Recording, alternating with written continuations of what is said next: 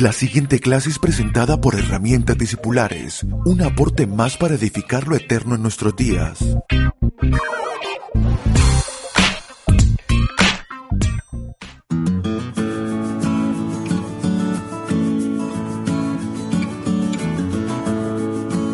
Saludos amados, bienvenidos a nuestra clase discipular número 63. Estamos hablando sobre arrepentimiento y continuando con lo que edificáramos en la clase anterior, debemos decir acerca del pensamiento de que eh, sabemos que son nuestros pensamientos los que modelan decisiones, acciones, nuestra vida está conducida en especial o se configura de una manera muy especial en base a nuestros pensamientos. Eh, cuando no queremos asumir la responsabilidad de nuestras vidas y más bien encontrar excusas, una de las de los límites más más fuertes de nuestra madurez son las excusas y las explicaciones que tenemos en nuestra cabeza para no asumir responsabilidad de nuestras vidas, pero que muchas veces nos mantienen en una manera de vivir lejos de la madurez. Entonces, ahora cuando queremos asumir uno de los primeros pasos, es decir, yo no pienso así por las cosas que viví, sino que muchas de las cosas que vivo hoy son consecuencia de mis pensamientos. Entonces abrimos camino a Dios, a que tenga acceso rotundo, completo, sin límites a nuestras vidas y que Él se meta con nuestros pensamientos también. El apóstol Pablo dice, renuévense en el espíritu de su mente.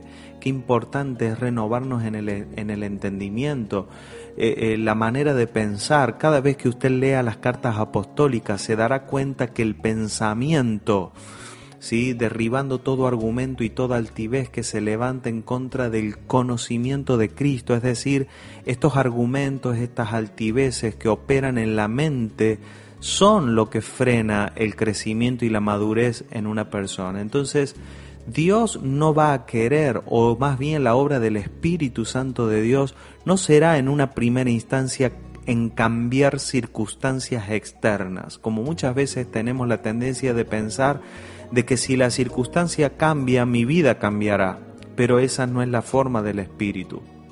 Él buscará cambiar nuestro interior y la atmósfera de nuestro ser interior porque sabemos que tarde o temprano las circunstancias tendrán que ser gobernadas por esta vida, que es la vida espiritual. Entonces, eh, la vida que tenemos hoy es resultado de pensamientos y en especial esa vida cuando es carnal y es humana.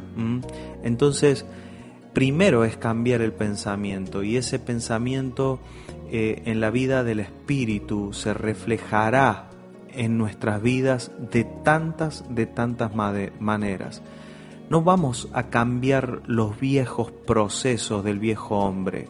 La madurez no tiene que ver con cambiar los viejos procesos o mudar al viejo hombre, sino quitarnos esos modelos de vida para funcionar en los modelos que trae la nueva vida espiritual. ¿Sabe usted que la vida espiritual tiene nuevos modelos y nuevas maneras de vivir.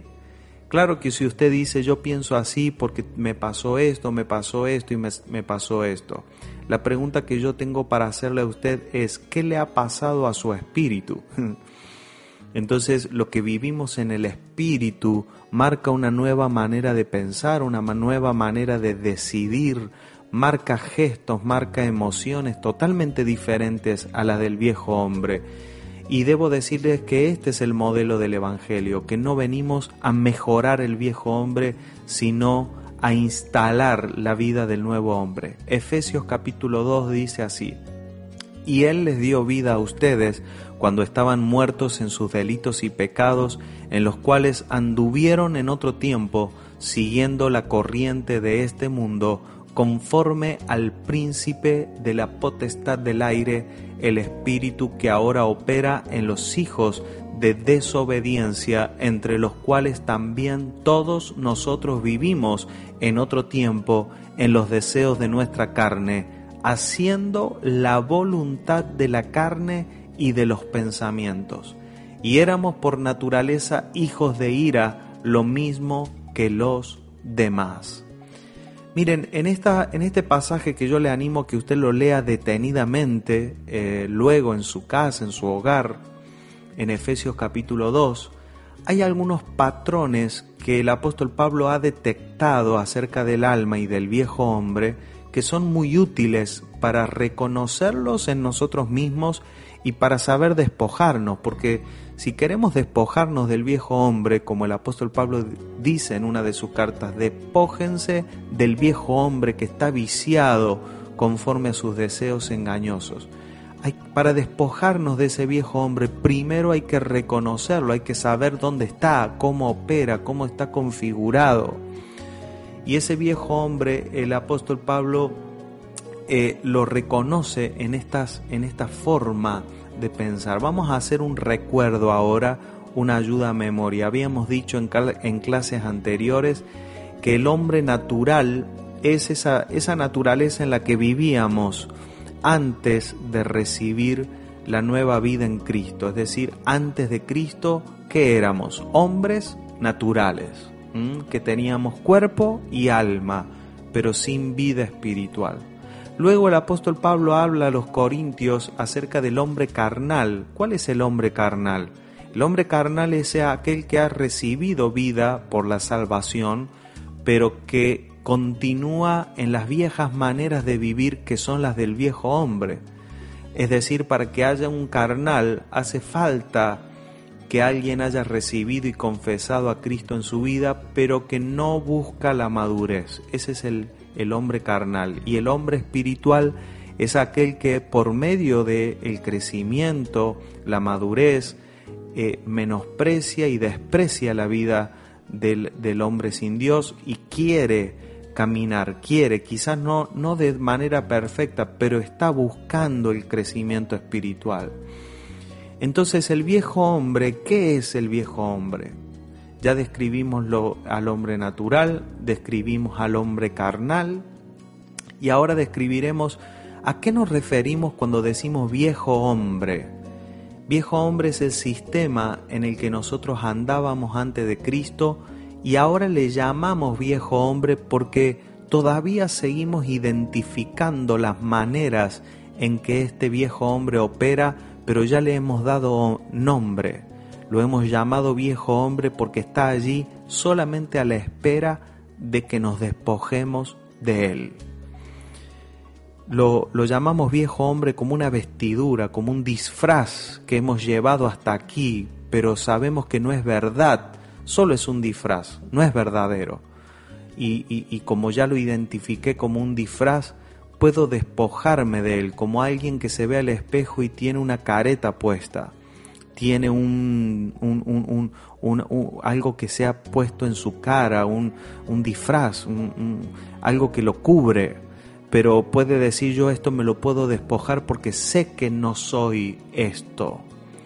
Entonces cuando el hombre carnal, el hombre natural, con sus formas, con sus maneras, es identificado por el espíritu, llamamos a eso el viejo hombre. Y de hecho no le servirá a usted mi definición a menos que usted mismo pueda identificar qué es en usted viejo hombre. Ya, ya no lo identifica como yo soy así y tengo que cambiar. No, usted puede decir, este es el viejo hombre en mí. Y al decir eso usted dice, ya no lo quiero cambiar, quiero despojarme para que en mí se manifieste lo verdadero. Les dejaré en el blog de herramientasdiscipulares.com unos pasajes para que usted pueda leer y reforzar esto que acabamos de decir. Esta identificación es clave para que en nosotros opere el arrepentimiento verdadero. La tecnología que nos ofrece el Evangelio y el nuevo pacto están en esta forma de arrepentimiento que nunca antes habíamos visto porque no existía antes de Cristo esta manera de ver al hombre. Los antiguos se miraban a ellos mismos como pecadores y decían, podían llegar a decir, yo quiero cambiar esto. Pero ahora, habiéndonos dado el Señor una nueva naturaleza y habiendo nacido de nuevo, cuando vemos el pecado y el error, podemos decir, Este es el viejo hombre del cual me debo despojar. Señor, ayúdame a caminar en verdad. Y esto dejamos listo el camino para la próxima clase y, a, y ahondar más profundamente en esta forma de arrepentimiento. Un fuerte abrazo y hasta la próxima clase. Chau, chau.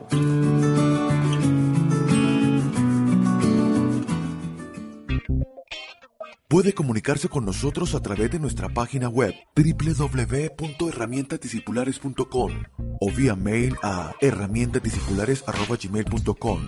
Síganos a través de las redes sociales en YouTube, Facebook e Instagram como arroba Abel Gracias por estar aquí.